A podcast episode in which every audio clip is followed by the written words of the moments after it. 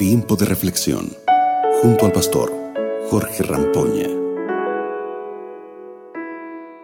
Buen día. Estamos listos para ver lo que tiene Dios para nosotros en este día. Vamos a leer hoy números 32 que dice lo siguiente.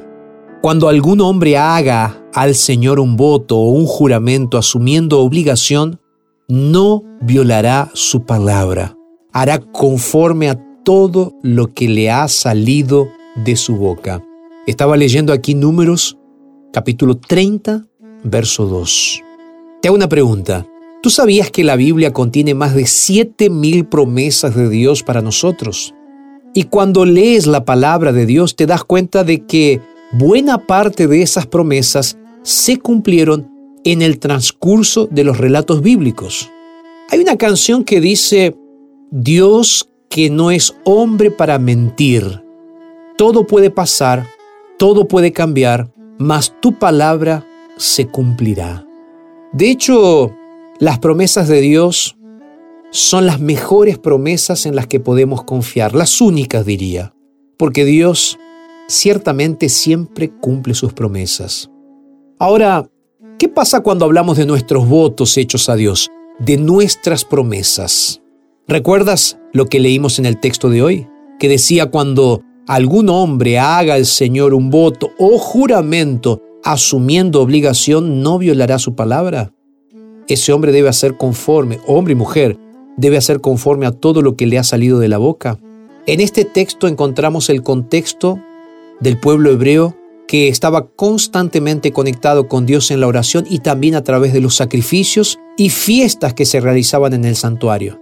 Durante ese periodo, el voto o juramento era hecho con fines de adoración, gratitud, avivamiento espiritual o incluso para conseguir alguna bendición. Hoy en día, también podemos hacer votos a Dios, pero estos votos no pueden ser moneda de cambio. No puede ser una moneda de cambio con Dios. No, de hecho, no hay nada que podamos prometerle a Dios a cambio de alguna bendición. Sin embargo, los votos que podemos tomar hoy pueden ser en forma de gratitud a Dios por algo que Él eligió darnos o por algo que Él decidió no darnos. Sin embargo, sigue el consejo del texto bíblico que debemos honrar a nuestro Dios cumpliendo con nuestras promesas. No es fácil, pero en la seguridad de que Él cumple lo que promete podemos pedir fuerzas para serle fiel a Él y cumplir lo que Él nos pide. ¿No te parece? ¿Qué te parece si oramos juntos ahora para pedirles fuerzas al Señor? Ahí donde estás, cierra tus ojos y vamos a orar. Señor, somos débiles y necesitamos de ti. A veces nos cansamos, sufrimos, caemos, pero aquí estamos, Señor. Venimos delante de tu presencia para decirte, Señor, danos fuerzas para seguir adelante. Nos entregamos a ti, Señor, y lo hacemos en el nombre de Jesús. Amén. Amén.